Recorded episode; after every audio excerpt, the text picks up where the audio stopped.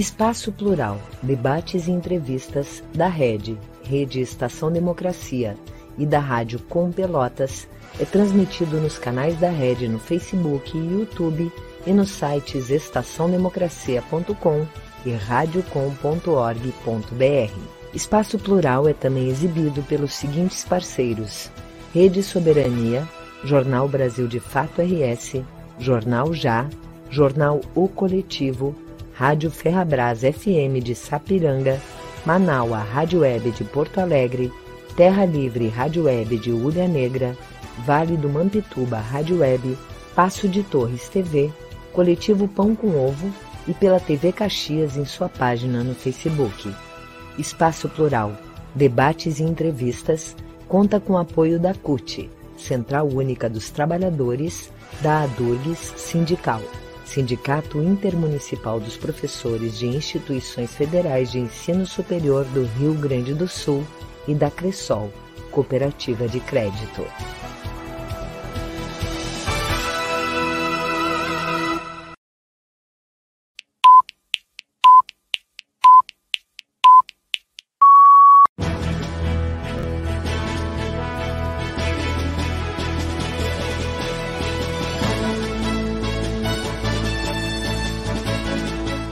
Espaço Plural, debates e entrevistas.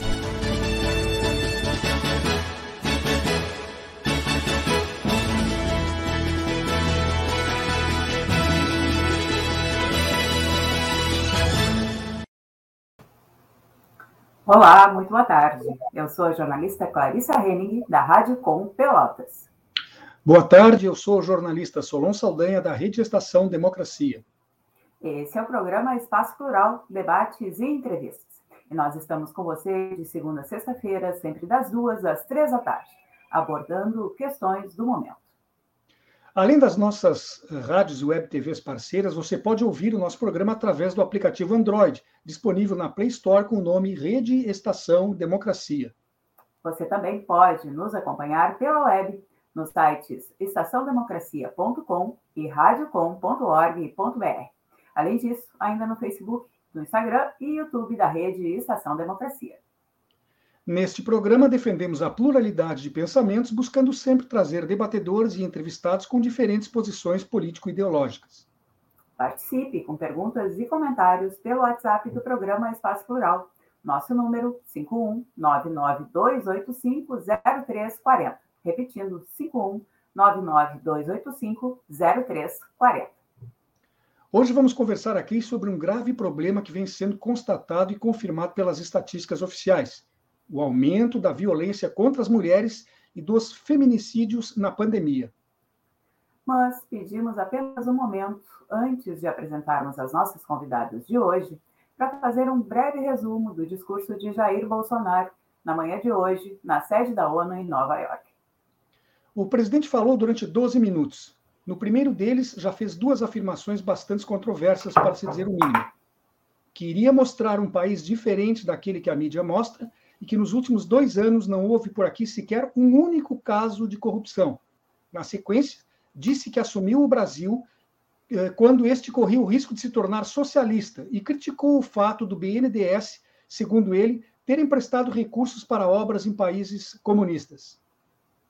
Bolsonaro também disse que o Brasil é perfeito para o que os investidores internacionais procuram e que resgatou a confiança da população no governo.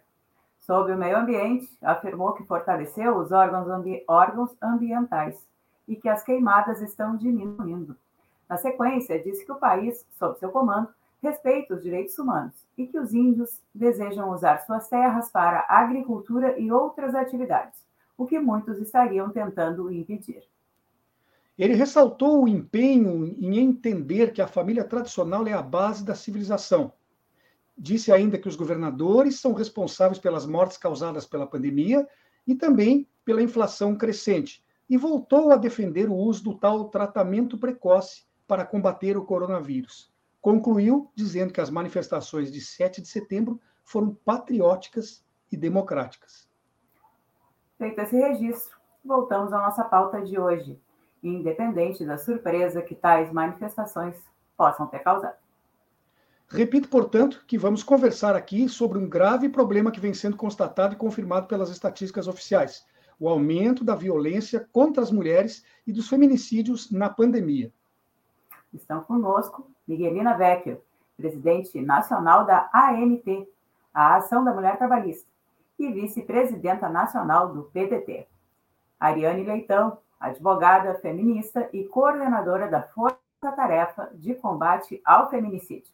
E Márcia Soares, feminista, advogada de direitos humanos e diretora executiva da TEMES, Gênero, Justiça e Direitos Humanos. Sejam todas bem-vindas ao Espaço Plural. Eu gostaria de começar tipificando, para o melhor entendimento de todos, quais são as formas de violência que são cometidas contra as mulheres e que estão previstas e identificadas na nossa legislação. Por incrível que possa parecer, muitas vezes há dificuldade em se identificar que determinadas atitudes caracterizam violência. Então, para esclarecer isso, gostaria de começar ouvindo a doutora Ariane. Boa tarde e, por favor, a palavra é sua. Boa tarde, Queria fazer uma saudação muito especial aqui a Clarissa e ao Solon, que apresentam este momento aqui conosco da Rede Espaço Democracia, agradecer o convite, uh, fazer uma saudação às minhas colegas de bancada, aqui nossa bancada virtual, a companheira Miguelina, a companheira Márcia, e chamo como de companheira porque companheiras porque somos, né, do movimento juntas há muitos anos, do movimento de mulheres, movimento feminista, então muito honrada de poder dividir esse momento aqui com vocês.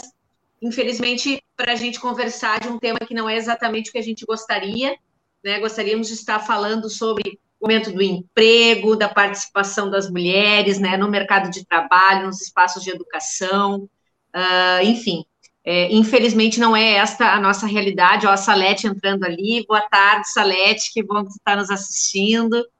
É, nós infelizmente estamos vivendo aí um período extremamente nefasto, né, para a vida das mulheres aqui no nosso país, no estado do Rio Grande do Sul, uh, em virtude uh, da chegada ao poder aí de governos que não colocam a vida das mulheres como prioridade. Infelizmente, é esta, este é o resultado aí deste último processo eleitoral e das políticas, das não políticas, na verdade, estão sendo implementadas, né, dos cortes orçamentários, do contingenciamento de recursos uh, para a garantia da vida das mulheres.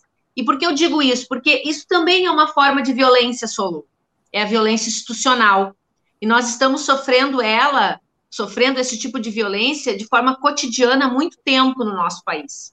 E aqui no Rio Grande do Sul, uh, nós tivemos aí o fim da Secretaria de Mulheres, né, o fim do orçamento de política para as mulheres, e no governo Sartori, no governo uh, Eduardo Leite, uma situação ainda mais complicada, que é a apresentação irrisória aí de valores para a, o custeio, para o pagamento né, de políticas públicas para as mulheres. Isso faz com que as, a Lei Maria da Penha não seja cumprida, nem em nível federal, nem aqui no Brasil, nem em nível estadual, porque as redes de atendimento às mulheres nos municípios e no estado não está organizada, está desestruturada. Né? Uh, a Lei Maria da Penha tipifica as formas de violência, né? Violência patrimonial, a violência física, a violência psicológica, a violência. Uh, acho que eu me esqueci de alguma. Violência, Márcia, que é especialista da TV física, patrimonial, psicológica. E uh, a, a, psicológica, inclusive, eu, eu, parei de falar, porque a psicológica recentemente foi inclusa, esta violência, né? Foi inclusa no Código Penal. Isso faz uma diferença muito grande para a vida das mulheres na hora da busca pela, uh, pelo BO, né, para fazer o BO, o boletim de ocorrência, conseguir uma medida protetiva, porque hoje nós vamos conseguir, então, uma maior uh, é, é, eficácia né, da Lei Maria da Penha no que tange quando as mulheres procuram uma delegacia e denunciam uma violência psicológica. Nós não tínhamos essa garantia né, Miguelina, antes, quando mulheres vítimas de violência psicológica procuravam a delegacia, muitas delegacias, sejam especializadas ou não, encaminhavam as mulheres para dizendo que não tinha como fazer aquele tipo de uh, boletim de ocorrência em relação àquele tipo de violência, né? Então, é, essas são as formas de violência que a, a Lei Maria da Penha tipifica, violência sexual, né? Eu estava esquecendo aqui, Uh, e a violência institucional, que, que é a que eu estou me referindo. Então, não vou falar muito, né? O pessoal já falou no início não ser respostas muito longas, eu tenho dificuldade disso, mas é, esse, essas são as violências, então, apresentadas né, pela Lei Maria da Penha, os tipos de violência apresentadas pela Lei Maria da Penha, e eu faço uma referência aqui muito importante à violência psicológica, foi recentemente, então, inclusa no Código Penal, e a violência uh, institucional. Esta nós estamos sofrendo de uma forma muito forte, né, e que vem fazendo com que a vida das mulheres estejam em risco por, pelo Estado brasileiro não garantir recursos públicos para que as nossas políticas sejam implementadas. E isso faz com que mais mulheres sejam vítimas de violência e, consequentemente, vítimas, vítimas também do feminicídio. Acho que para a entrada era isso, para poder ouvir as nossas colegas aqui de bancada. Eu estava sem som aqui, Ariane, me lembrei da violência moral também que falta. Pois, é, justamente, eu, ia, eu gostaria de fazer uma pergunta, acho que é, para a Miguelina. É, a mulheres que dizem que votar em, que dizem que vão votar né, em fulano ou beltrano, que o marido disse que, que deve se votar em fulano ou beltrano. Essa situação caracteriza uma forma de violência, Miguelina? O teu, o teu microfone. Ah, peraí. Deu, deu, deu, deu. Eu acho que foi por aí que fecharam. Bem, boa tarde, Clarissa, Solon, Ariane, Márcia, prazer muito grande estar aqui com vocês. Eu ia, eu ia adendar aí a, a fala da, da, da Ariane a violência política, né? que é uma violência colocada agora, há pouco tempo nós começamos a tratar desse, desse tema, e ela é igualmente pesada no que diz respeito aos avanços das mulheres, porque quando tu alija as mulheres do processo político, tu alija elas da conquista dos recursos, tu deixa ela de fora das discussões do que é mais importante neste ou naquele orçamento. Eu uh, tenho o prazer de ser servidora aqui da Assembleia na bancada do PDT há 30 anos e só vejo essa questão piorar. Cada orçamento que chega, a gente precisa de uma lupa para ver aonde que está. E de anos para cá, ele não está em lugar nenhum no orçamento. Né? Na verdade, vive-se das sobras, uh, não existe nenhuma política pública efetiva de controle dessa violência, de, de acabar com essa violência. Uh, as casas abril que nós temos estão caindo aos pedaços, essa que é a verdade. Não, não tem uh, lugar para as mulheres, não tem onde levar as mulheres com seus filhos. é um improviso total a última gestão que nós tivemos, ainda sob a coordenação da companheira Valesca, na Prefeitura de Porto Alegre, nós passamos três anos sem nenhum óbito. Mas tinha que se fazer um exercício mirabolante de até exportar a mulher, que é uma coisa assim que eu digo com esse termo mesmo, que eu sei que ele não é técnico, é para chocar. Assim, a gente mandava a mulher para o Acre, mandava a mulher para Roraima, para longe, para ver se. Porque nós temos dois problemas, Clarice. Um é a violência institucional colocada e outro é o resultado do que ela acarreta. Porque, assim, quando o Estado se omite da sua responsabilidade, é, ele vai criando uma, uma um, um, como é que eu vou dizer assim, um acúmulo de problemas que, que não tem por onde, por onde se resolver. Então, assim, ou o Estado arca com a responsabilidade de evitar, porque nós também temos um problema do judiciário, né? O judiciário, a, a polícia prende, o judiciário larga, uh, porque cumpre a lei, mas uh, de fato larga, uh, as medidas protetivas são insuficientes, o afastamento da violência da mulher para o agente tem uma complexidade, porque é quando o homem enxerga a mulher como parte da sua propriedade, né? ele acha que ele tem direitos sobre ela, ele exercita esse direito, tanto que muitas mulheres que morreram, e me, me chama sempre muito atenção aquele caso de Minas Gerais, que foi muito pesado, ele, ela tinha feito oito boletins de ocorrência. No entanto, ele foi ao salão de beleza que ela trabalhava e descarregou uma arma, deu seis tiros nela. Na frente todo mundo, às três horas da tarde. Oito boletins de ocorrência não foi suficiente para ver que ele era uma pessoa totalmente uh, em conflito com, com a lei e que achava que ela era uma propriedade que ela tinha que voltar para ele. Isso é um dos casos, tem milhares. O problema é que as mulheres não têm aonde, principalmente como a Ariane disse, eu concordo plenamente, quando o Estado se omite da sua responsabilidade, quando tu não tem uma política pública o resultado é esse: é mais mulheres morrendo. E se agravou com a pandemia, porque agora estão convivendo com o agressor 24 horas dentro de uma casa. Antes conviviam menos, as pessoas trabalhavam fora, estudavam, tinham uma vida. Hoje está todo mundo dentro de casa e aí a violência aumentou, as mulheres não têm como denunciar, por mais que se use uh, atrativos, não, artifícios que, que façam o agressor não ficar tão visível uh, a questão da denúncia, nós sabemos, todas nós, talvez a, Ariane seja mais nova de idade que nós, não lembro, mas quando a gente começou essa, essa luta pelas delegacias da mulher, para que as mulheres fossem atendidas uh, também por outra mulher, delegada de mulher, delegacia da mulher era, era, era não era prêmio para mulher, era castigo, ninguém queria ser delegada da mulher, porque era como ser de segunda categoria. Quando se começou a humanizar o tratamento à vítima, porque a vítima chegava na delegacia e ainda saía com um boletim de ocorrência para avisar o marido que ele tinha que ir na delegacia, apanhava outra surra. Agora, nós vivemos com outra forma muito violenta de dizer, olha, tu vai voltar para casa, mas o teu agressor está lá, tu vai apanhar agora de noite. Assim que tu chegar, tu vai apanhar, ou quando ele chegar da rua, tu vai apanhar de novo. E, infelizmente, ainda se escuta muito, né? Muito, principalmente no nosso meio, que é um meio de militância feminina e feminista, infelizmente nem toda feminista, é que as mulheres não rompem o ciclo de violência porque elas gostam de apanhar, né?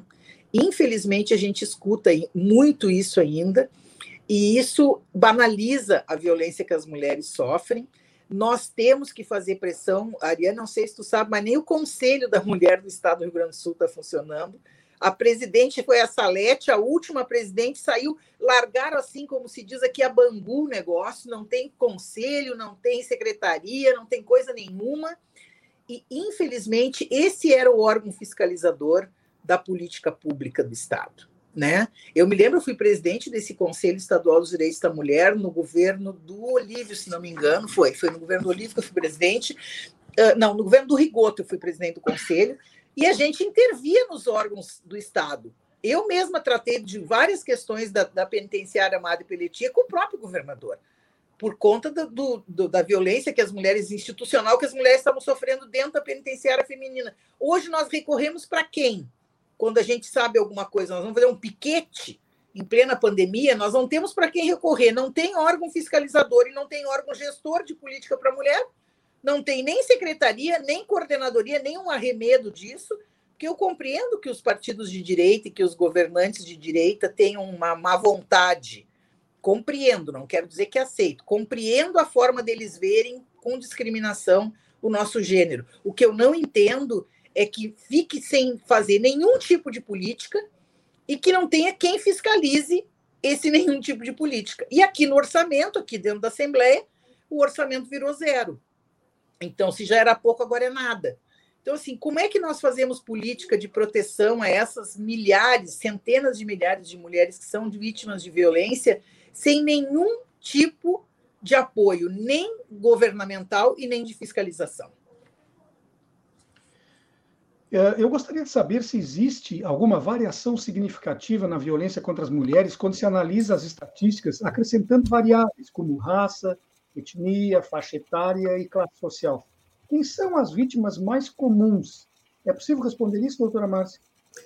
É muito possível. Os dados há muitos anos vêm demonstrando uh, que nós temos uh, que a questão da racialidade ela é uma agenda central no Brasil hoje, seja para a questão do trabalho, como é o caso das trabalhadoras domésticas, seja para a questão da violência doméstica e familiar. Uh, dados, uh, a gente vem, vem estudando isso há bastante tempo, e a questão da violência sobre a população negra e indígena não é nenhuma novidade para nós, e ela vem se acirrando com o passar do tempo.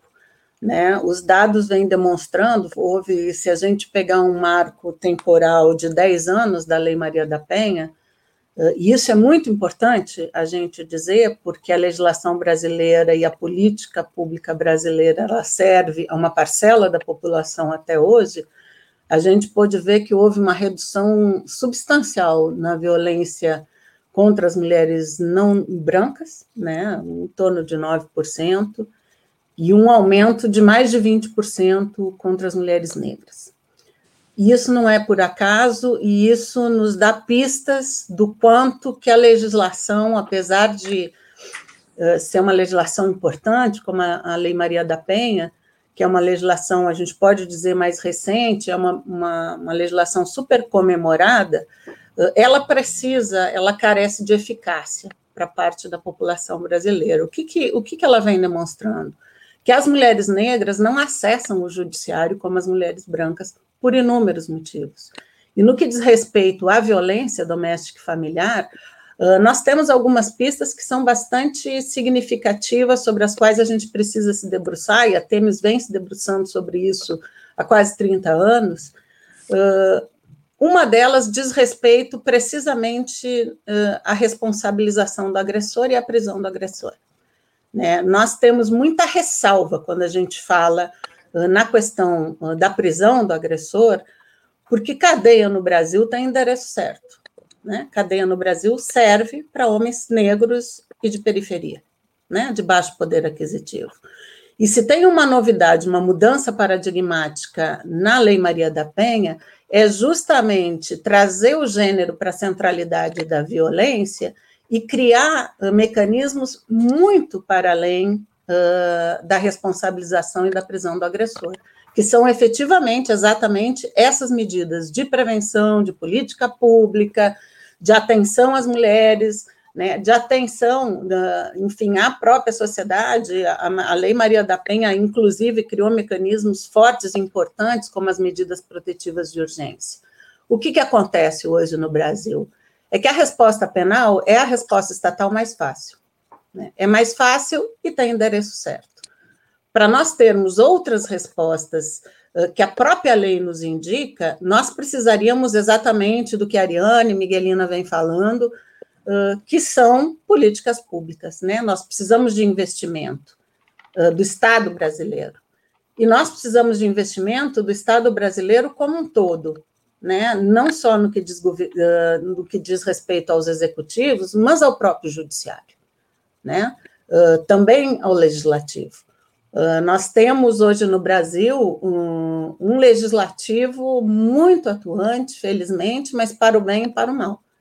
Né? E nós temos hoje essa visão uh, de que a lei por si só né, dá conta da violência. E não é verdade. Né? A lei não opera mudança sozinha. Se a gente não tiver um processo social bastante importante de comunicação, de medidas de proteção, de medidas de prevenção, nós não vamos enfrentar a violência. Né? O que sustenta a violência é o patriarcado, é o machismo estrutural. É isso que sustenta a violência. E hoje nós temos, infelizmente, um acréscimo e um foco da violência e, e evidentemente, da falta de atenção estatal a uma parcela da população, que são as mulheres negras. São 68% das vítimas são mulheres negras que não conseguem acessar o judiciário, também porque para acessar o judiciário, muitas vezes, na grande maioria das vezes, nós temos que, temos que acessar uma política uh, que não é uh, judicial, que é uma política não judicial de governo, que, é, que são as, as polícias, que são as delegacias de polícia. E se nós pensarmos, as mulheres negras que vivem nas periferias, elas têm muita dificuldade de acessar a polícia e de chamar a polícia, porque esta polícia que deveria atendê-la, muitas vezes é a mesma polícia que vai à comunidade matar seus filhos, né? Uh, nós temos a grande parte das mulheres estão submetidas nas periferias uh, uh, ao crime organizado, que não quer que a polícia chegue lá entende? Então, nós temos um conjunto de questões aí que dizem respeito ao Estado brasileiro como um todo, seja judiciário, seja executivo e seja legislativo, que precisa ser pensada, repensada. Nós precisamos dar mais uma volta, construir mais uma mudança paradigmática na, na, no exercício da lei, na Lei Maria da Penha agora, que é dar eficácia a ela né? que é condi eh, construir condições para que as mulheres pobres e, pobres e de periferia uh, acessem o judiciário e, mais do que isso, uh, que reduza a violência contra elas. E, para isso, nós precisamos de política pública. E, para isso, nós precisamos de um legislativo que não passe a cada seis meses, tentando construir uh, legislação de endurecimento de pena, de prisão de agressor, porque essa é a resposta do Estado mais fácil, né? que tenta o tempo inteiro ficar alterando a Lei Maria da Penha, nós precisamos da eficácia lei. Essa é a nossa posição a respeito. Bom, obrigada. É, eu só gostaria de pedir para Miguelina e para Ariane acertarem o um enquadramento que saiu de. A Miguelina de vez em quando corta a cabeça mais, mais, mais alto um pouquinho. Isso. E a, isso, tá ótimo. Muito obrigada, é, Então, o Brasil registra um caso de feminicídio a cada seis horas e meia.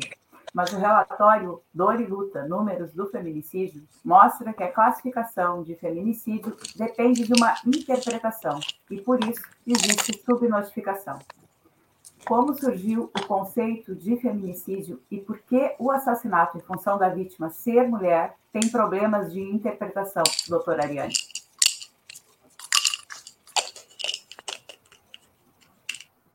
Então, na verdade, nós temos essa esta questão que é uma questão bem uh, é, difícil, né, de ser é, discutida.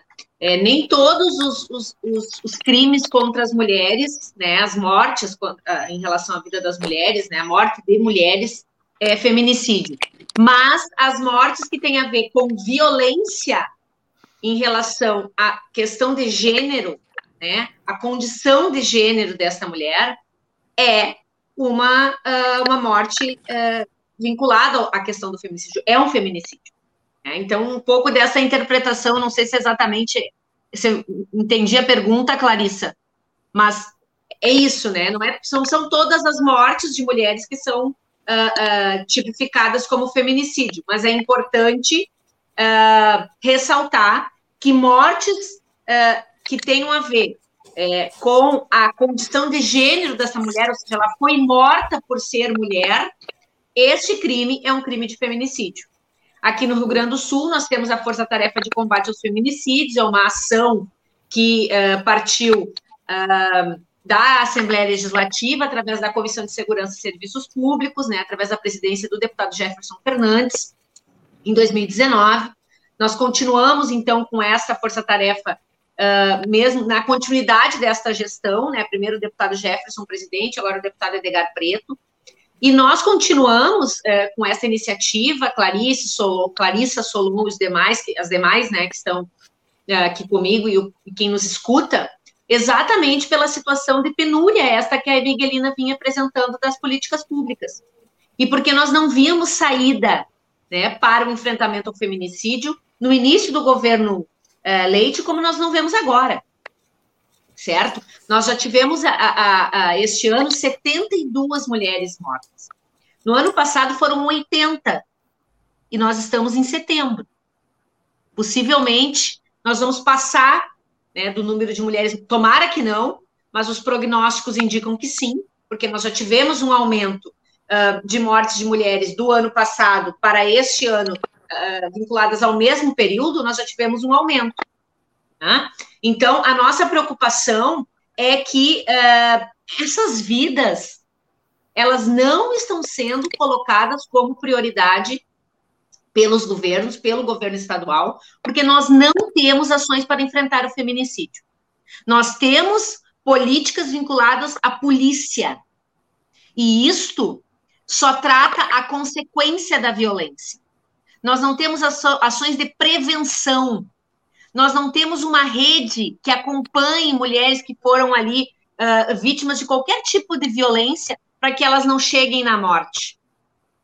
Nós não temos uma rede estruturada, porque a rede ela fala de uh, enfrentamento e atendimento à violência. Quando nós falamos de enfrentamento, a rede de atendimento às mulheres, rede de enfrentamento e atendimento, enfrentamento é a prevenção.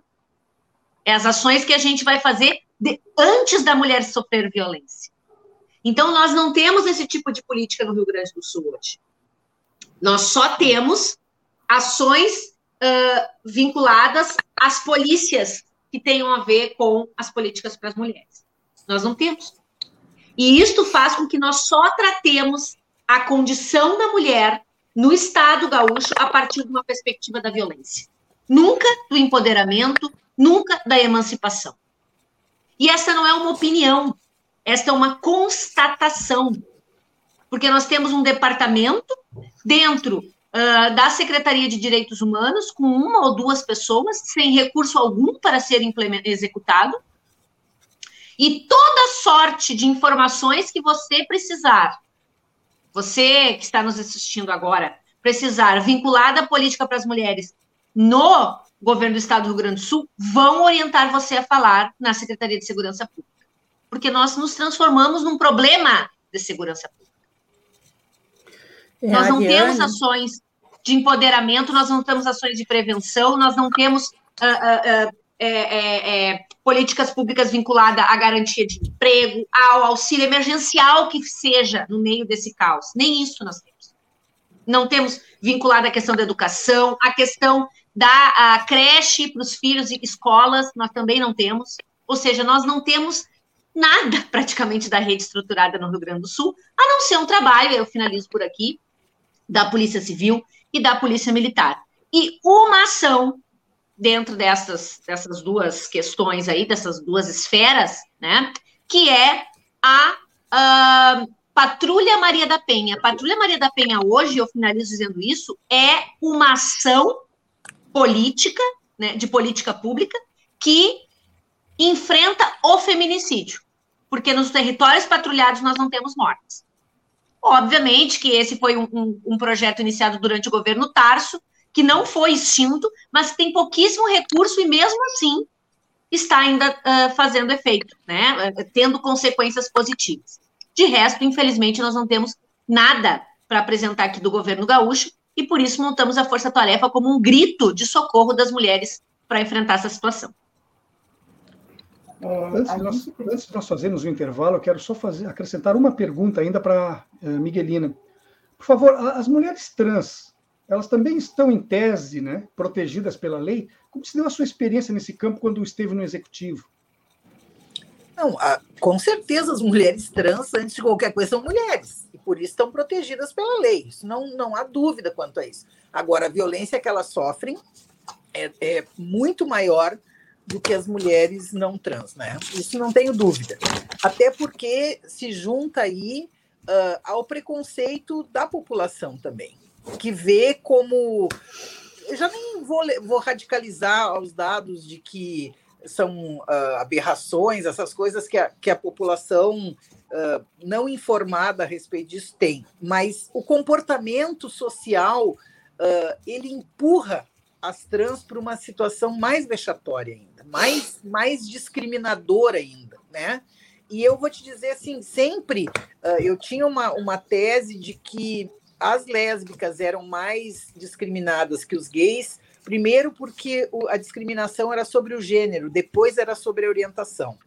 Com as trans, eu, eu, eu, eu mudei esse meu conceito, porque eu acho que o fato delas uh, terem nascido num corpo que elas avaliam não lhe pertence, faz o Estado se, se eximir da responsabilidade dessa parcela.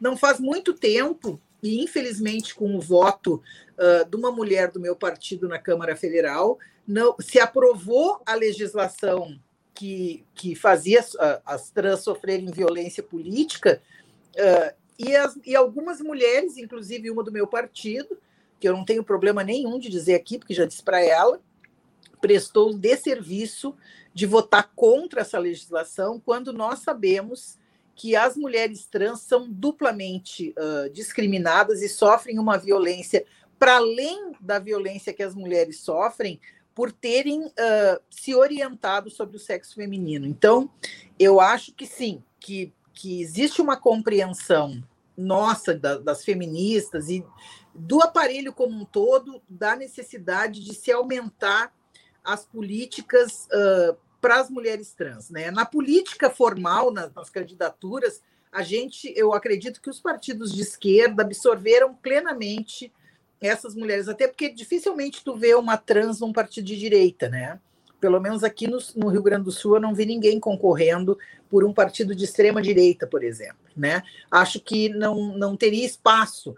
Nos partidos de esquerda essa realidade ela é mais latente e ainda assim existe uma violência uh, intrínseca, vamos dizer assim, uma violência subjetiva dentro dos próprios partidos que não compreendem essa militância por uma militância de direitos, né?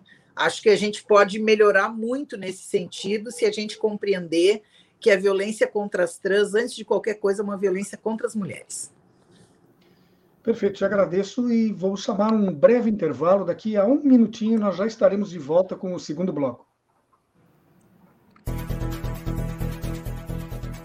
Espaço Plural, debates e entrevistas da Rede, Rede Estação Democracia e da Rádio Com Pelotas é transmitido nos canais da Rede no Facebook e YouTube e nos sites estaçãodemocracia.com e radiocom.org.br.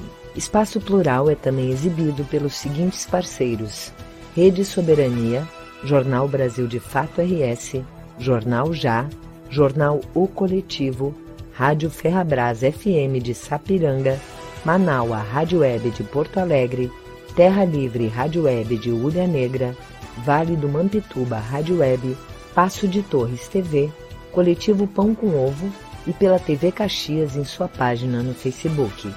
Espaço Plural, debates e entrevistas, conta com apoio da CUT, Central Única dos Trabalhadores, da ADURGS Sindical. Sindicato Intermunicipal dos Professores de Instituições Federais de Ensino Superior do Rio Grande do Sul e da Cressol, Cooperativa de Crédito.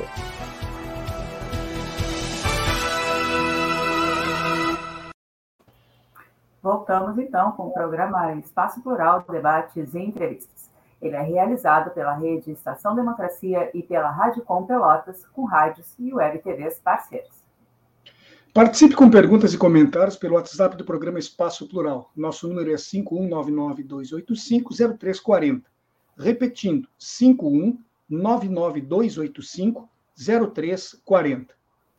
E a pauta do programa de hoje é o aumento da violência contra as mulheres e dos feminicídios na pandemia. Estão conosco Miguelina Vecchio, presidente nacional da Ação da Mulher Trabalhista e vice-presidente nacional do PDT, Ariane Leitão, advogada feminista e coordenadora da Força Tarefa de Combate ao Feminicídio, e Márcia Soares, feminista, advogada dos direitos humanos e diretora executiva da TEMES, Gênero, Justiça e Direitos Humanos. Doutora Márcia, por favor. No início desse ano, o STF determinou a anulação de julgamentos que tinham como tese a legítima defesa da honra. Qual o impacto dessa decisão e por que ela demorou tanto a chegar?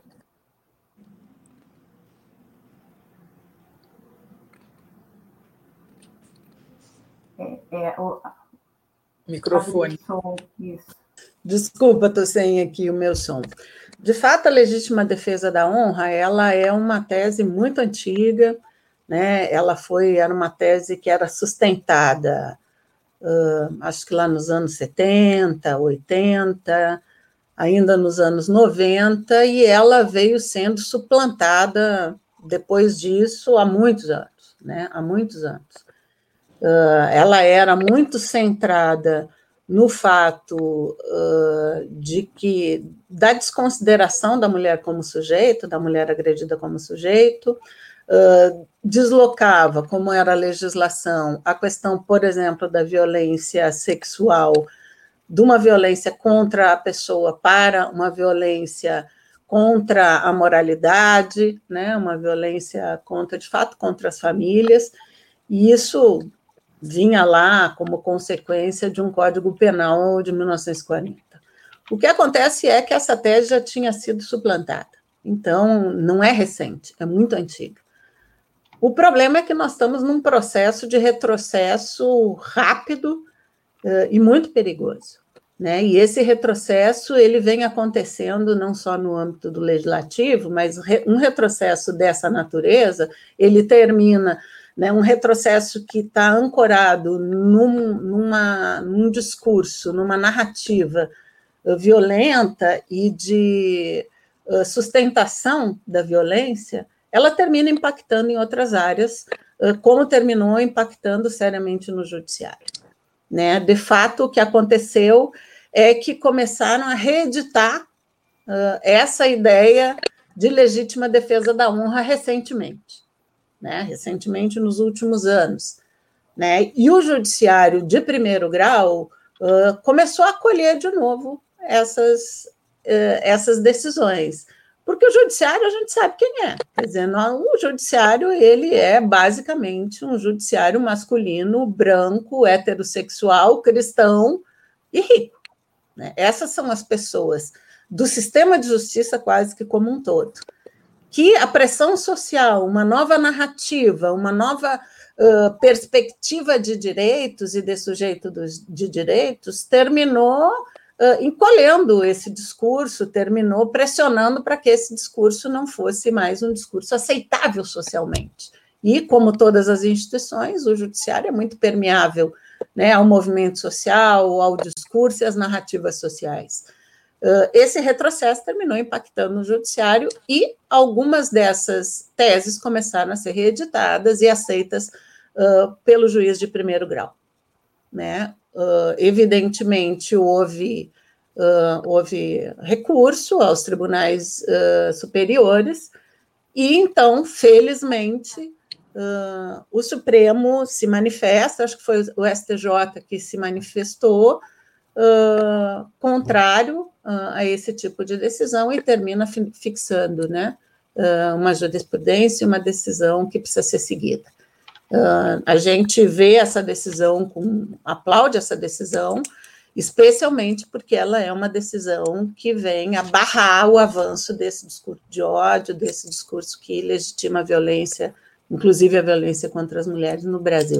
Então, é uma decisão recente, uh, mas é recente porque teve um hiato que retoma nesse momento. É, mas isso era uma tese suplantada há muitos anos né, no Brasil, assim, na grande maioria dos estados, mas não chegava às cortes superiores porque ela não tinha eco. Passou até eco, claro. Juliana Valauer, do podcast Mamilos, diz que a melhor representação mental da violência doméstica não é o tapa, mas o cerco. O cerco seria uma estratégia que enfraquece e isola o alvo, e quando chega a hora do confronto, o alvo já está com a resistência profundamente comprometida. Quando a gente percebe quão traiçoeiro é esse ciclo de violência, a pergunta que fica é: na sua opinião, doutor Ariane, o que é necessário para se reabilitar mental e psicologicamente essa mulher?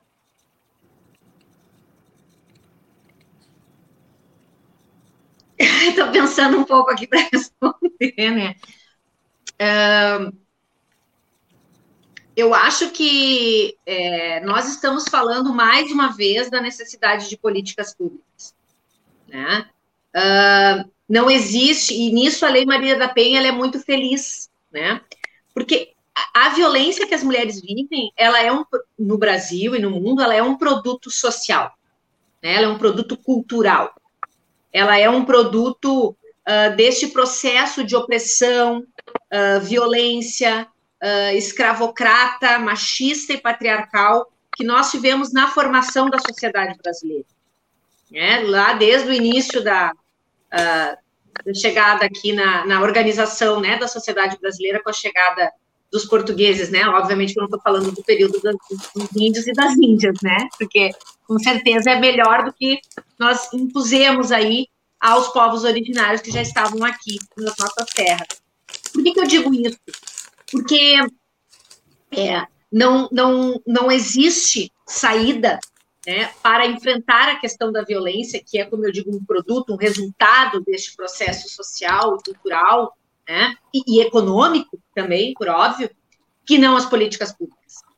E a Lei Maria da Penha, eu digo que ela é feliz porque ela prevê dentro da, da, de todos os artigos da Lei Maria da Penha, de todas as determinações que ela faz ao poder público, né, aos estados e ao município e ao governo federal, ela fala da, eu vou repetir o que eu falei no início, da estruturação das redes de atendimento, de enfrentamento e atendimento às mulheres. E nesta rede está colocada a questão uh, do atendimento psicológico, né, do encaminhamento dessas mulheres para um espaço de trabalho, da recolocação dessas mulheres uh, em um local distante aí uh, da onde morava com o agressor, inclusive possibilitando a matrícula dos filhos, né, de uma forma imediata. Ou seja, a lei uh, desde a sua promulgação, mas ela foi sendo também melhorada, né, qualificada pelos, pelos artigos que foram sendo colocados. E, e, então, assim, não existe alternativa, né, uh, para essas mulheres que não uma política pública robusta, né, com recurso público e bem implementada, que seja prioridade. Qual é o problema que nós temos e vivemos hoje no Brasil? Políticas afirmativas, ou seja, vinculadas à questão da, das, da, da, da questão racial, de gênero, todas essas políticas elas não são bem vistas por este governo atual, né? Que é um governo genocida. Então, por óbvio, ele não vai se preocupar em garantir a vida. E essas políticas que nós estamos uh, uh, exigindo, que o movimento de mulheres, o movimento feminista vem exigindo, vem denunciando para os organismos internacionais de direitos humanos, é exatamente a garantia da vida das mulheres. Né? Nós precisamos de recursos públicos para a implementação dessas redes. Enquanto nós não tivermos isso, nós vamos ficar enxugando gelo e co contando cadáveres que nós estamos fazendo aqui no Rio Grande do Sul. Não tem saída, como disse a Miguelina, nós não temos um conselho estadual de mulheres para fiscalizar o que acontece no Estado. Nós não temos. Se não fosse esse trabalho da Força Tarefa, né, do ponto de vista institucional, e das entidades do entorno, que são que é a Temes, que é o Coletivo Feminino Plural, os partidos políticos, nós não teríamos nada. Né? Então, assim, é, é, é, é, Pois quando, não. não. quando tu puder, depois eu só queria dar um, um toque. Pode, pode, isso, pode ir, Márcia, por favor. O que, que eu acho? O que, que eh, eu, eu vou falar isso porque eu acho isso muito importante, inclusive, para o rompimento desse ciclo e, por, por consequência, para garantia da vida das mulheres, da integridade física das mulheres, que às vezes né, a vida é só é a integridade física.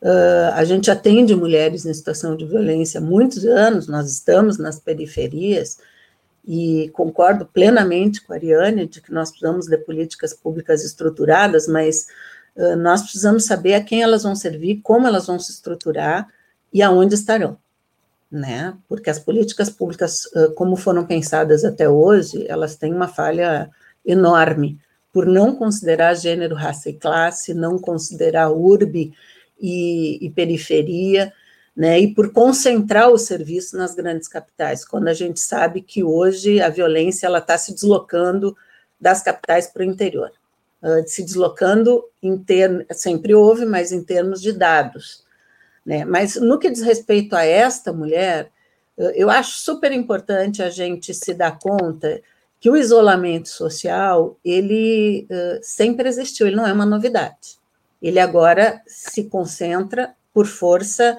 uh, de uma necessidade, em função da pandemia, por força uh, da necessidade da permanência no lar. Mas o isolamento social sempre foi uma estratégia masculina para a manutenção da violência, né, para subjugar esta mulher. Então, uh, a ideia de romper uh, com os laços dessas mulheres, ele é fundamental para uh, desconstituir esta mulher subjetivamente como um sujeito de direitos e capaz de reagir. Por que, que eu estou dizendo isso? Porque, para além das políticas públicas, as mulheres precisam acolhimento. Né? E a situação das mulheres diz respeito a todas nós. Uh, especialmente diz respeito às famílias, diz respeito aos colegas de trabalho e diz respeito a pessoas que, que muito, estão muito próximas, como um sistema de saúde ou professoras dos filhos, por exemplo. Nós precisamos estar atentas para o que essas mulheres estão sofrendo, porque a primeira coisa para romper esse ciclo da violência é romper o isolamento social. Então, aqui vai um apelo para que as famílias. Uh, a gente mete a colher, a gente precisa manter a colher, meter a colher que para os vizinhos, os familiares, que os professores estejam atentos, por exemplo, do reflexo que isso dá nos filhos, nas crianças, né? E tomem a iniciativa, não só de denunciar, mas de escutar, de acolher essa mulher, né? Para romper esse ciclo, a primeira coisa que ela precisa é se, for, se fortalecer enquanto sujeito e saber que ela vai ter acolhida, que ela tem escuta. Por isso a gente termina tá trabalhando com as paralegais, que são as promotoras legais populares, há muitos anos nas periferias. porque elas estão aonde o Estado não está, aonde o serviço não está. Entende? Ela é a vizinha que acolhe e que orienta. Então, é muito importante que a população, que nós cidadãs, especialmente nós mulheres, tenhamos conhecimento de quais são os encaminhamentos, do que existe de serviço, do que pode ser feito, para que se a gente tenha notícia, e a gente tem, de mulheres que estão sofrendo violência uh, no nosso lado, a nossa vizinha, a gente tenha uh, sensibilidade e capacidade para acolher essa mulher de buscar, de falar com ela e, fundamentalmente, saber para onde encaminhar. Então, uh, dizer que conhecer o sistema, de conhecer as redes, uh, de se preocupar com isso, é uma tarefa de todos nós cidadãos. Né? Todos nós cidadãos. E é bom que se saiba que qualquer cidadão neste país que reconheça, identifique, tenha uh, presenciado um delito, um crime, ele tem direito, mais do que isso, ele tem a responsabilidade de, de denunciar para os órgãos competentes. Né? Então, queria só trazer isso em relação a essa pergunta, porque isso é fundamental para romper esse ciclo. Eu queria, eu queria também fazer uma contribuição, Clarice, aqui.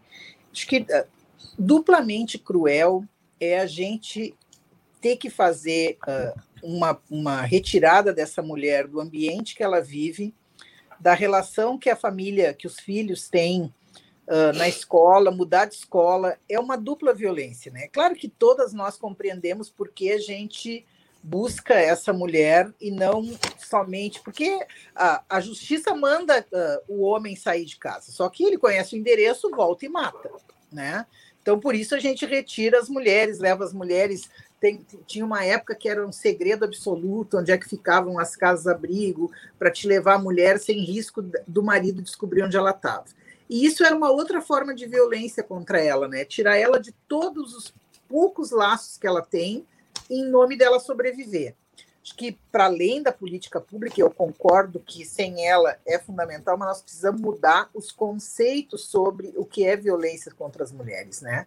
Porque nem as mulheres têm isso muito claro a gente conversa com mulheres, claro que não mulheres como nós, né, que fizemos um, fazemos um exercício de militância em relação ao tema, mas como eu digo, mulheres comuns, mulheres normais, que nós não somos normais, né? Quando a gente entrega a vida da gente para uma coisa como essa que a gente faz o dia inteiro, é porque não há normalidade nisso aqui. Quando a gente busca mulheres que, no, no senso comum, acham que a mulher que apanha e continua casada é porque gosta de apanhar porque ela não sai de casa como se fosse tão fácil. Então, assim, precisa se mudar uma cultura sobre violência, né? A gente fala muito em, em combater a violência, em, em, não aceitar a violência, nós continuamos dando arma para as crianças de Natal e, e, e, de aniversário. Tu entra numa loja de brinquedo, tá cheio de metralhadora. Como é que tu fala de combater a violência quando o teu pai surra a tua mãe e nada acontece? Entendeu? Tu cria uma, uma visão sobre violência que é uma ausência. Não é só punir que resolve. Eu concordo com a Márcia. Eu acho que tem que ter outros meios de se mudar essa cultura de violência. E acho que tem gostaria, que começar. Eu gostaria de perguntar para ti especificamente assim, não, que a gente ouve falar uh, de mulheres da esquerda, e aí vamos falar da questão política, né? Do machismo dentro da política e o machismo dentro da política de esquerda, né? Então, tem mulheres dentro da esquerda que falam sobre o quão difícil é lidar com companheiros e amigos do movimento e que têm atitudes machistas, embora o discurso seja esse discurso politicamente correto, né, da, do respeito às mulheres. É, com relação, e aí eu já vou aproveitar, é, Miguelina, e encaixar essa pergunta. No último domingo, o ator José de Abreu compartilhou um tweet com ameaças contra a deputada federal Tabata Amaral. No tweet original, compartilhado pelo ator, que depois foi excluído da rede, um internauta escreveu que, caso encontrasse Tabata na rua, a socaria até ser preso. Como é que a gente pode entender essa atitude em um tempo em que a defesa das mulheres é uma das bandeiras mais importantes da esquerda? É que os homens de esquerda, é, tu contou um fato, eu vou contar outro que aconteceu ontem de noite numa live que eu estava fazendo, onde todos eram homens, só eu mulher. E aí um dos companheiros do partido disse assim: Como tu estás bonita! Arrumou um namorado? Ou seja, as mulheres, para parecer melhor, têm que ter um vínculo com o homem. Se, não, se eu não tiver um namorado, minha beleza não é tão boa assim. Eu, eu não sei. Eu, na hora, eu, eu fiquei tão perplexa de porque os homens da esquerda eles são igualmente machistas, eles só disfarçam melhor, né? Eles não se permitem ser politicamente incorretos, então eles fazem porque lá no fundo a cultura pegou todos, o de esquerda e o de direita, né?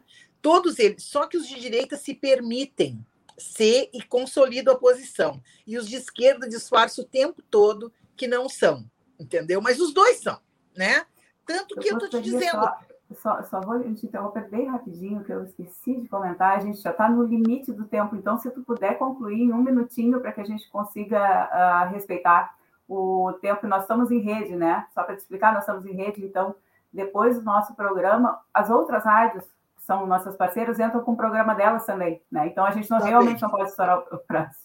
Não, é, só, é isso. Eu acho que os de esquerda também são uh, machistas. O, a diferença entre eles é que os de esquerda disfarçam melhor o seu machismo, uh, do qual eles são vítimas também, porque não é uma educação, não é educação das mulheres que faz os homens serem machistas. Eu sempre digo que se nós criássemos os filhos numa caverna, pode ser que a gente tivesse a responsabilidade. Como eles são frutos da televisão de péssima qualidade do Brasil, das rádios que tocam músicas agressivas em relação às mulheres e do conjunto de toda a cultura brasileira que nos remete a um papel ou de vitimada, nunca de vítima, né? Porque sempre a, culpa da mulher apanhar e dela sofrer violência dela mesma, né? Então, acho que isso tudo é um conjunto que daria um novo programa, porque é muito pouco tempo para se discorrer sobre isso. Certo, muito obrigada. Perfeito. E hoje nós já estamos com o nosso tempo estourado. Ainda sobraram aqui pelo menos umas seis ou sete perguntas que eu tinha muita curiosidade de saber a posição e, e o conhecimento aqui sendo externado das nossas convidadas. Né? Lamento também que parece que tivemos uma queda no contato. Né? Tivemos uma queda num dos contatos aí. Acho que. A Ariane que saiu do ar? É, eu acho que a Ariane caiu aqui. Mas, enfim, nós gostaríamos de agradecer a participação de vocês três, né? não só das duas que estão presentes, mas da própria Ariane. E encerrar, então, o programa de hoje. Estamos sobre a hora. Com certeza esse assunto não se esgota aqui, talvez tenhamos em breve a oportunidade de retomá-lo com algum outro tipo de abordagem. Mas, de qualquer maneira, foi muito importante, e é muito importante sempre se discutir isso, a questão da violência contra as mulheres, feminicídios e, outras, e outros problemas que estão sendo historicamente repetidos, e a gente não consegue encontrar uma solução talvez por, esse, por essa questão cultural vergonhosa que ainda permeia a nossa sociedade. Muito obrigado, Miguelina, muito obrigado, Ariane, mesmo ausente, muito obrigado, Márcia, pelo comparecimento no Imagina, programa. eu que agradeço. Beijão, obrigado. Perfeito. Obrigada. É... Espaço Plural, então, volta amanhã com uma entrevista exclusiva com o ex-governador do Rio Grande do Sul, Tarso Genro. Ele vai conversar conosco sobre a conjuntura política do Rio Grande do Sul e do Brasil. Também nós queremos convidar você para que acompanhe o programa Berimbau Não é Gaita. É hoje e o tema é a comunidade negra no cenário artístico gaúcho e brasileiro. A atriz convidada é Vera Lopes. O, o programa, programa, começa, começa às 20 horas. Opa, entramos juntos. O programa começa às 20 horas e são os os mesmos acessos disponíveis para o espaço plural, Rede Estação Democracia, Rádio Com Pelotas e todos os demais parceiros. Obrigada pela audiência. Ficamos por aqui com o Espaço Plural, debates e entrevistas de hoje.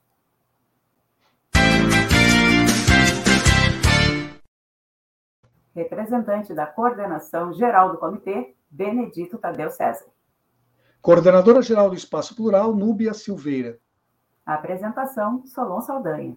E Clarissa Henning. Produção colaborativa da rede Estação Democracia. Na técnica, Babiton Leão e Gilmar Santos. As opiniões emitidas pelos entrevistados e debatedores são de responsabilidade de quem as expressa e não necessariamente correspondem à opinião da rede Estação Democracia, da Rádio Com Pelotas ou de seus parceiros. Estamos terminando o programa de hoje, lembrando que a pandemia de coronavírus não acabou faça a vacina, mantenha o distanciamento social e use máscara. Isso vai proteger a si e as demais pessoas. Até amanhã. Até. Espaço Plural, debates e entrevistas da Rede, Rede Estação Democracia e da Rádio Com Pelotas é transmitido nos canais da Rede no Facebook e YouTube e nos sites estaçãodemocracia.com e radiocom.org.br.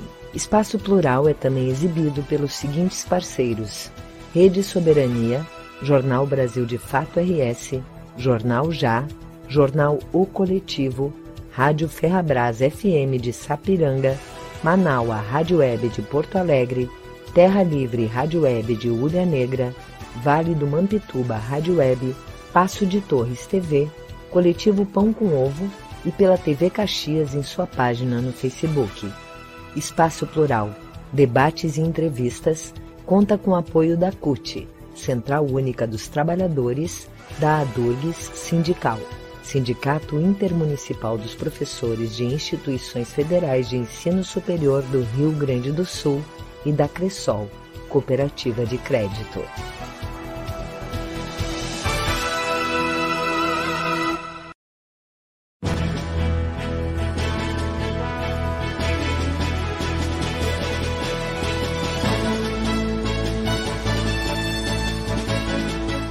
Espaço Plural, debates e entrevistas.